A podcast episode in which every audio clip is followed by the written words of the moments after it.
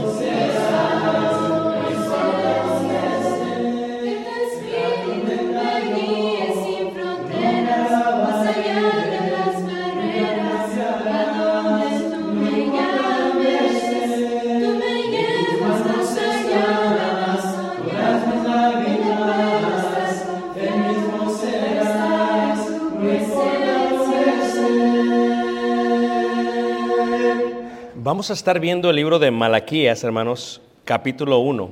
Malaquías, capítulo, capítulo 1.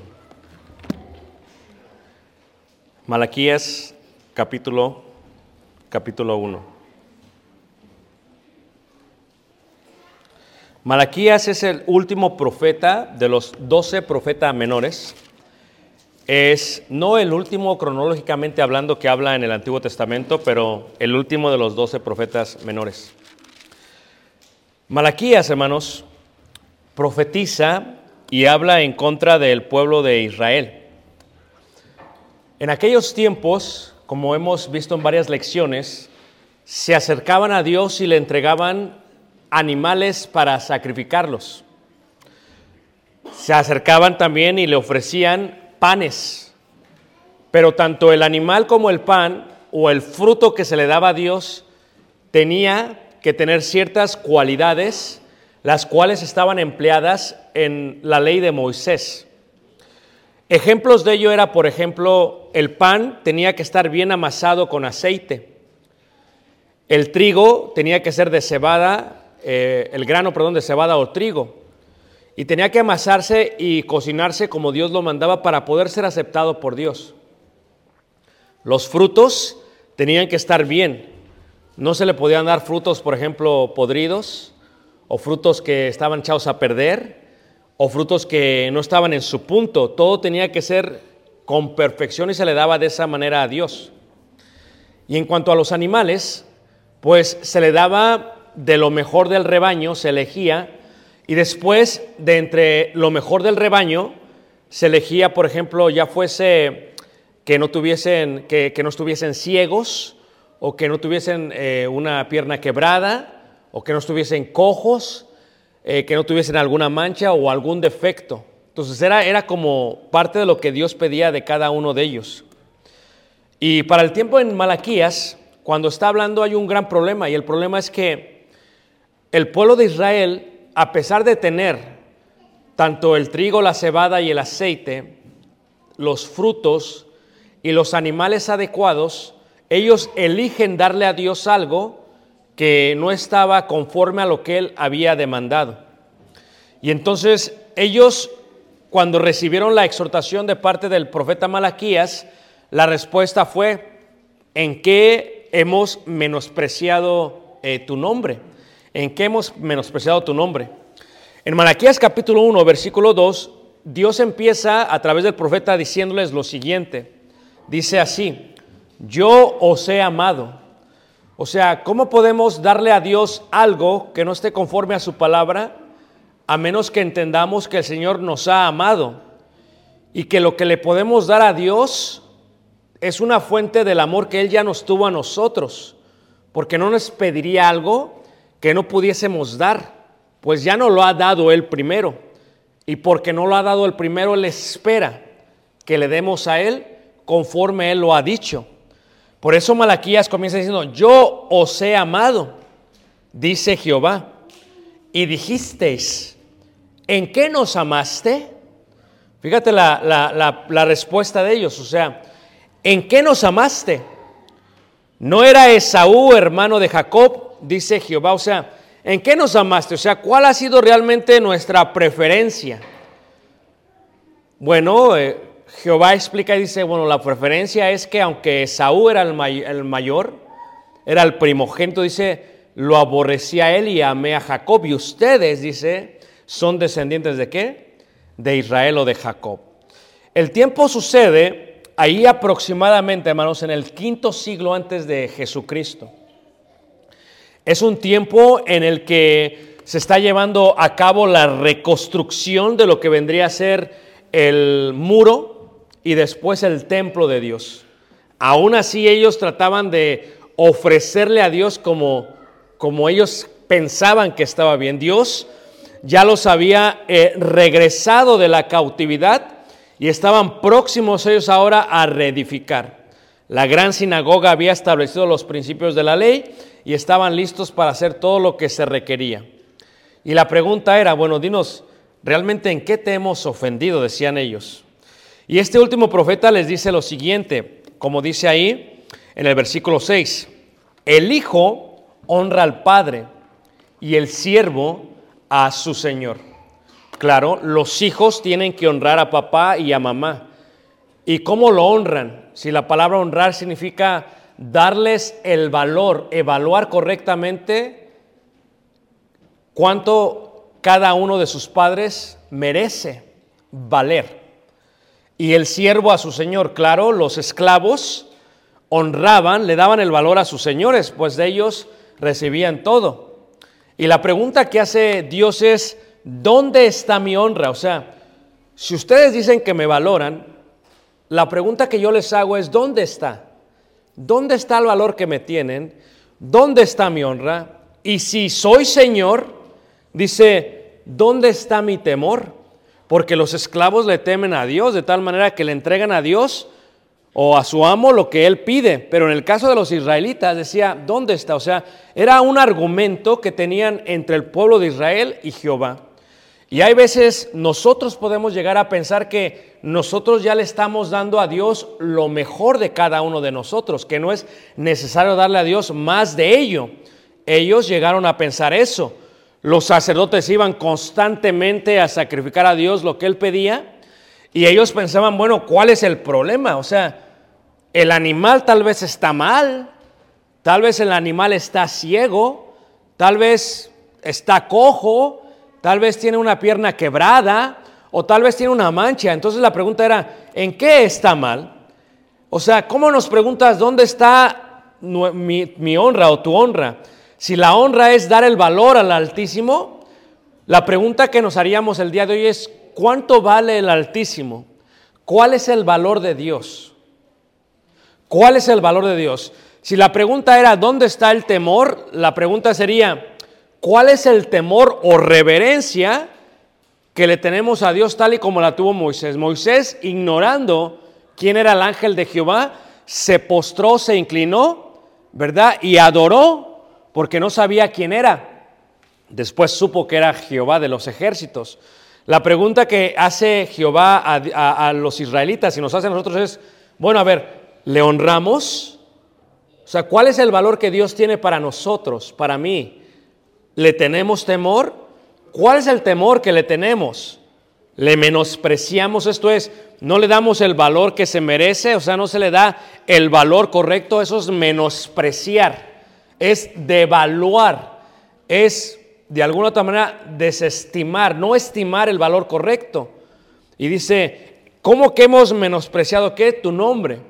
basado en el tercer mandamiento que dice, no tomarás el nombre de Dios que en vano, que indica que Dios tiene una reputación, Dios merece una honra, Dios merece una gloria. Yo no debería de tomar a la ligereza el temor que le tengo a Dios, ni sobre todo lo que ellos estaban ofreciendo, porque ¿qué ofrecían ellos? Dice el versículo 7, en que ofrecéis sobre mí altar, dice pan inmundo. ¿Qué es lo que ofrecían? Un pan inmundo, o sea, un pan que no estaba hecho conforme a las expectativas de la ley de Dios. Un pan que no estaba amasado con aceite como se esperaba y cocido para presentarse a Dios, dice la escritura. O sea, no estaba hecho conforme a los mandamientos, pero la pregunta es ¿por qué? ¿Por qué menospreciaban? Porque el menosprecio era lo que ellos daban. O sea, Tú no necesariamente tienes que decir yo menosprecio a Dios o yo no valoro a Dios. No hay que decirlo. Cuando tú estás dándole a Dios algo que está debajo de lo que Dios espera, de esa manera uno está menospreciando el nombre de Dios. El animal era ciego para el sacrificio, estaba cojo o enfermo, dice ahí eh, la escritura. Dice ahí, y cuando ofrecéis el animal ciego para el sacrificio, dice ahí, ¿no es malo? Fíjate la pregunta que les hace a ellos. O sea, ¿no es malo que lo ofrezcas así pudiéndolo ofrecer bien? Asimismo, cuando ofrecéis, dice el cojo o el enfermo, dice, ¿no es malo? No es malo, dice, preséntalo pues, dice, a tu príncipe, ¿acaso se agradará de ti o le serás acepto, dice Jehová de los ejércitos? O sea, fíjate, salirnos a la mitad del servicio no es malo. Llegar tarde al servicio no es malo. Pensar que solamente participamos en una forma parcial de los servicios no es malo. O sea, ¿qué haría tu jefe si te salieras a la mitad de tu turno? ¿O qué haría tu jefe si llegaras a la mitad de la junta? Dice, si así me valoras a mí, ofréceselo a tu jefe, a tu patrón, a ver ellos qué dicen. Porque ¿qué dirían ellos? Y la pregunta es, ¿no es malo? O sea, cuando ellos llegaban y le daban a Dios, tenían que hacer un, constante inventario y tenían que revisar a ver si el animal que le daban a Dios era algo que Dios iba a aceptar. Cuando traían el fruto o el grano tenían que acercarse de esa manera a Dios. La pregunta que ellos le hacían a Dios es, bueno, ¿en qué te hemos ofendido? decían ellos. La pregunta que nos hacemos nosotros es, ¿puede acaso Dios pedir algo que no nos haya dado ya antes? ¿O ¿Pide Dios algo más de lo que podamos dar? No. Dios nunca va a pedir más de lo que el hombre pueda dar. Y eso lo explica de una manera clara el versículo 12 del capítulo 8 de segunda carta a Corintios. La pregunta sería, ¿por qué Dios miró sin agrado el sacrificio de Caín? Porque Dios ya le había dicho lo que él esperaba de Caín. O sea, lo ofreció Caín y estaba mal, no porque él pudo darle a Dios lo que Dios se merecía, pero cuanto no valoró quién era Dios, ni lo que Dios merecía cuando despreció su nombre, por eso no midió con agrado, no miró como un agrado el sacrificio. Y por la fe, dice la escritura, Abel ofreció a Dios más excelente sacrificio que Caín, por lo cual alcanzó testimonio de que era justo. Claro, Abel ofreció a Dios un sacrificio y era más excelente. ¿Por qué? Porque Abel estaba dando a Dios lo que Dios merece recibir. O sea, Abel valoró la petición de Dios. Caín no la valoró. O sea, tiene que haber, o sea, ¿qué tanto valoras a Dios? ¿Qué tanto le tienes honor a Dios? ¿Qué tanto esfuerzo le vas a dar a Dios? Es la pregunta que se hace. Hebreos 11:4. Porque dice la escritura, porque si primero hay la voluntad dispuesta, será acepta según lo que uno tiene, no según lo que no tiene. Dios nunca va a pedirnos como su pueblo darle algo que no tengamos ya. Lo que Dios quiere es que le tengamos el valor suficiente a Dios para darle a Dios lo que Él realmente pide. No nos va a pedir más de lo que podamos dar, solamente nos va a pedir de lo que ya nos ha dado. Por eso le dice al pueblo yo te he amado. Y decían pero ¿en qué nos amaste? Yo te he amado y yo te lo he dado todo antes. Pero tú preguntaste, ¿en qué te ofendí? Porque ¿cómo era la ofrenda de ellos? Era un pan inmundo. Era inmundo, no era santo. No estaba el grano o masa bien hecho con aceite de olivo. Nosotros no discernimos bien a veces la palabra de Dios. Fíjate, un ejemplo de ello sería cuando venimos a participar de la cena del Señor, venimos hermanos, y nosotros ni siquiera participamos bien de la cena del Señor. ¿No tiene que pedir la persona que ofendió a Dios perdón? ¿Sí o no, hermanos? Pero uno viene y participa como si no hizo nada mal. Fíjate, fíjate el concepto, hermanos. Fíjate el concepto de lo que estoy diciendo, hermanos. O sea, cuando se amasa el pan con aceite es porque uno está discerniendo bien la palabra, la palabra de Dios. Cuando hacemos memoria del Señor no tenemos que estar pensando totalmente en el sacrificio de Jesús, en lo que Él hizo, claro. No tenemos que estar pensando en lo que vamos a hacer esta tarde. No tenemos que estar pensando en lo que voy a hacer mañana. No tengo que estar, tengo que estar enfocado totalmente en qué? En el sacrificio de Jesús. Hacer esto en memoria qué? De mí. Se trata de enfocarnos en esto, de realmente plasmar, revolver, mezclar el aceite de olivo, porque de otra manera el pan lo estamos considerando inmundo. Pablo le dice a los corintios, ¿acaso vas y te sientas con la mesa de los demonios y participas del pan y luego vienes y participas de este pan? O sea, ¿tú entiendes lo que estás haciendo? O sea, lo que estás haciendo es que estás tomando este pan como inmundo, pudiendo darle a Dios lo que Dios se merece. Entregaban qué? Animal ciego para el sacrificio. Era la elección del animal. Es, esto es lo que yo le voy a entregar a Dios. O sea, cuando venimos a darle un sacrificio a Dios, es lo que tú le quieres entregar a Dios. No te va a pedir más de lo que tú puedas dar, pero sí tienes que elegir de ti lo mejor de ti, porque la elección del animal era importante para ellos. Y la desobediencia directa de la palabra era importante para ellos y para Dios. Y es lo que Dios le está reclamando. Cuando el animal traían era cojo o enfermo, porque le faltaba una pata o le faltaba algo, así podría ser. Mira, se me hizo esta pregunta recientemente. ¿Está mal que yo participe del servicio virtual pregrabado?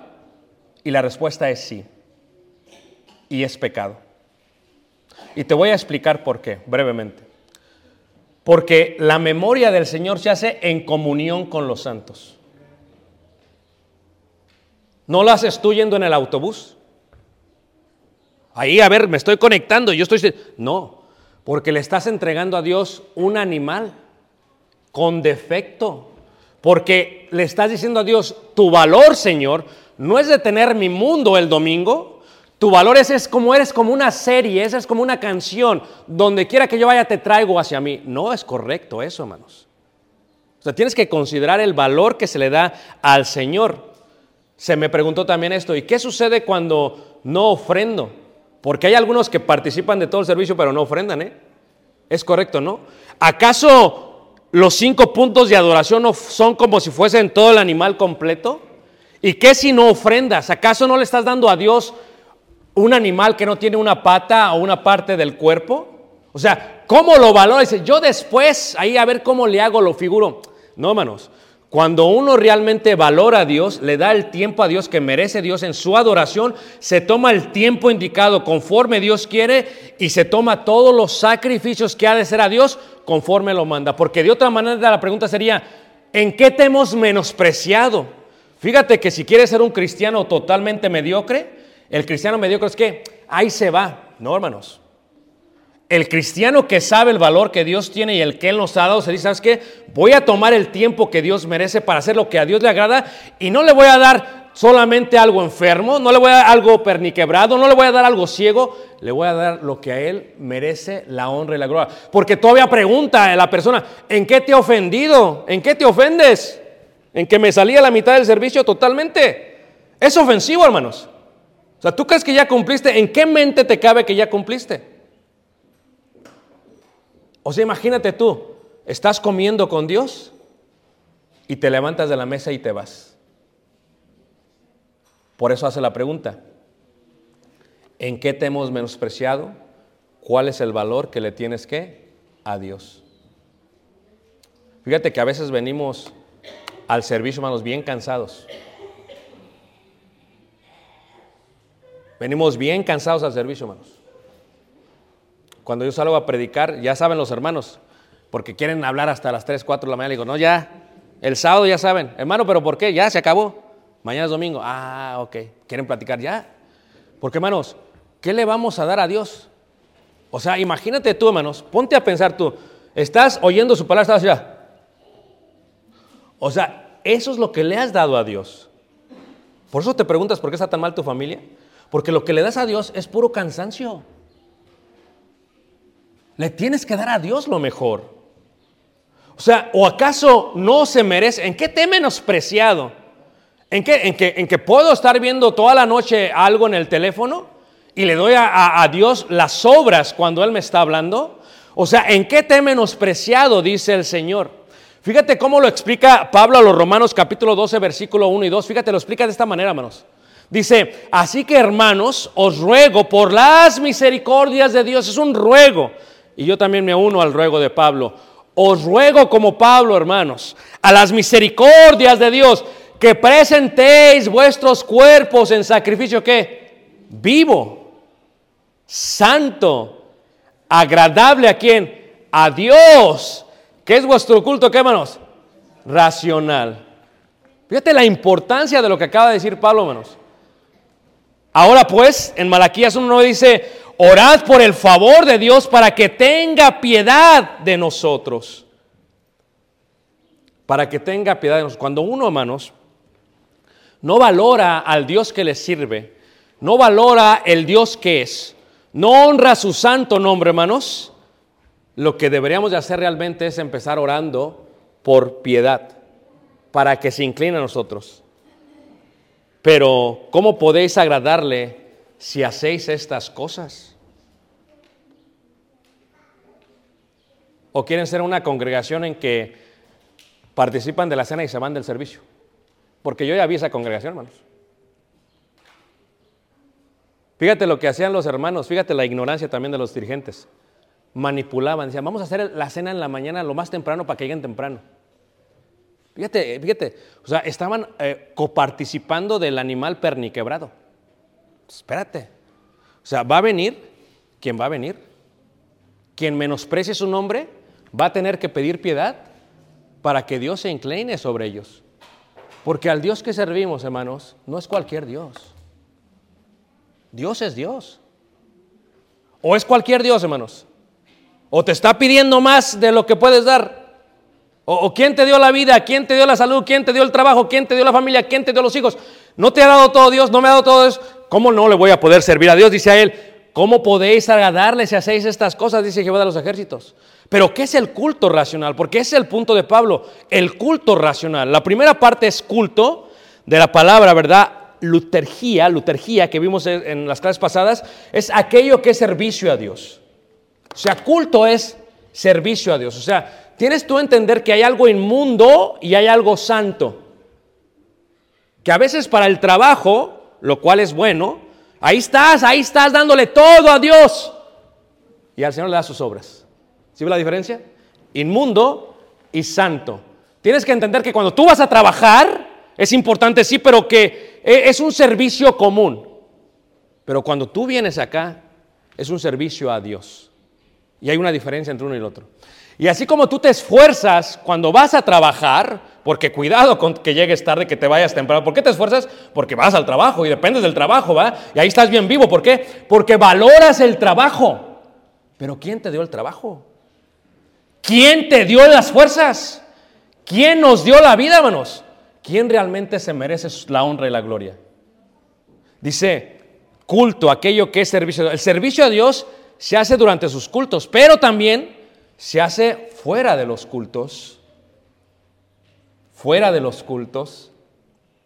Luego dice la palabra racional, algo que tenga razón. Fíjate, el culto, de ahí viene la palabra lógica, lógico en, griego, es eh, lógica. O sea, pues les digo, ¿hace lógica lo que acabo de decir? Es lo que está diciendo. O sea, el culto racional, ¿sabes qué? Yo sirvo a Dios. Yo fui bendecido por Dios. Yo tengo muchísimas cosas gracias a Dios. Usa tu culto racional para hacer un sacrificio para Dios. Aquí no es tiempo de estar viendo ahorita el teléfono ni qué va a pasar con el fútbol todo, porque ya encontré a varios el otro día. ¿eh? Que cómo va el partido. Aquí no es tiempo de eso, hermanos. O sea, me da a veces, ¿sabes qué? Mamá, párate y salte afuera y va a ver cómo está tu equipo. Porque esto no es tiempo de esto, hermanos. Ahorita es tiempo de adorar a Dios. No es tiempo de venir a masticar chicle, no es tiempo de venir a darle de comer al niño. Es un tiempo diferente, es un servicio de Dios. Usa tu culto racional. Usa tu culto racional. Venía en el aeropuerto y vamos a pasar por inmigración. Ya vienen los papás con el bebé. Y le está gritando el otro, dale de comer, dale de comer. Porque no vamos a... que estés dando comer ahí enfrente del, del, del inmigrante, del, del, eh, del, de inmigración. Dale de comer. Y la otra, ya, ahorita le doy, ahorita le doy. Porque tenían que pasar. Fíjate, no le quería dar de comer frente a la gente de inmigración. ¿Cuándo le das de comer? O sea, tú tienes que entender que al Dios que servimos no es cualquier Dios, hermanos. La otra vez me tocó hacer la limpieza y encontré uñas en el piso. Sí, fue ahí cerca de tu silla, pecador. No, fue de este lado. Eh, y encontré uñas. O sea, ¿tú crees que el servicio es para venirte a cortar las uñas? Por favor, hermanos. Si la iglesia tuviera seis meses es una cosa, hermanos. Pero somos una iglesia ya bien preparada. No tendríamos que estar haciendo. Si te vas a dormir, salte afuera y duérmete afuera. No vengas mejor. Lo que le das a Dios es algo perniquebrado. ¿Te quieres despertar? Tómate un café, un expreso a ver si te despiertas. Porque no es correcto que le des a Dios lo mejor. Porque estás menospreciando el nombre que de Dios. Y si no, como dice, usa el culto ¿qué? Racional. Por eso Dios pedía que, que el concepto de Pablo fuese adorar a Dios, cantar a Dios con espíritu y con el qué? Entendimiento. O sea, que se entienda lo que estoy haciendo. ¿Qué es, ¿Qué es, lo que estoy haciendo? Lo que estoy haciendo es, me vengo a cortar las uñas, vengo a darle de comer al bebé, vengo a, por favor hermanos, vengo a cuidar al bebé afuera, no. O sea, todo tiene su tiempo y el culto de Dios es un sacrificio a Dios. Y luego todavía decía el pueblo de Israel, y dicen, ¿en qué te hemos ofendido? O sea, espérame, o sea, por favor, dime en qué te hemos, Malaquías, dile a Jehová en qué lo hemos ofendido, por favor. ¿Sabes en qué me has ofendido? En que quieres utilizar y manipular a Dios como si fuera una serie de televisión. En eso lo has ofendido. Y eso no se le hace a Dios, hermanos. Tenemos que crecer espiritualmente para darle a Dios lo que Él se merece. Porque el proceso cognitivo de todo aquello que llevamos a cabo, pues el servicio a Dios no solamente en los cultos de adoración, pero también fuera, sino que la adoración también sucede fuera de los tiempos del culto. Y ahí es donde se encuentra el culto qué? Racional. ¿Sabes cómo veían los niños el templo? Se les explicaba desde pequeños. Se les tenía que decir, así es, y así es, y así es, y así es. ¿Por qué? Porque no solamente la adoración es en el templo, la adoración también es fuera, ¿qué manos? Del templo. Ahora, ¿qué es lo que nos pide Dios esta mañana? Así que hermanos, os ruego por la misericordia de Dios que presentéis vuestros cuerpos en sacrificio vivo, santo, agradable a Dios, que es que vuestro culto, ¿qué hermanos? ¿Tú crees, hermanos, que todavía quieren ser miembros de la iglesia y vienen una vez al mes? Pues por favor, hermanos. O sea, es el tipo de valor que le dan a Dios. ¿Una vez al mes todavía quiere ser parte de la iglesia? No. O sea, aquí no se trata, hermanos, de buscar la gloria de los hombres, sino de valorar a quién, hermanos? A Dios. Por eso la pregunta que les hizo Jehová al pueblo de Israel es esta. Tú preguntas, ¿en qué hemos menospreciado tu nombre? Tú preguntas, ¿en qué te hemos deshonrado? Tú preguntas, ¿es malo acaso esto? No, yo podría entender eso, hermanos, cuando es de una persona que está empezando el Evangelio, pero no cuando es una persona que tiene años en el Evangelio, hermanos. Una persona que tiene años en el Evangelio dice, ¿sabes qué? El Dios que tengo, el Dios que le sirvo, el Dios que se merece toda mi vida, se merece lo mejor de mí. ¿O no es cierto, hermanos? Se merece que venga y que esté aquí al 100. Que esté aquí, mira, aquí tengo que estar al 100 porque Dios merece la honra y la gloria. No, no que venga ahí con un animal perniquebrado.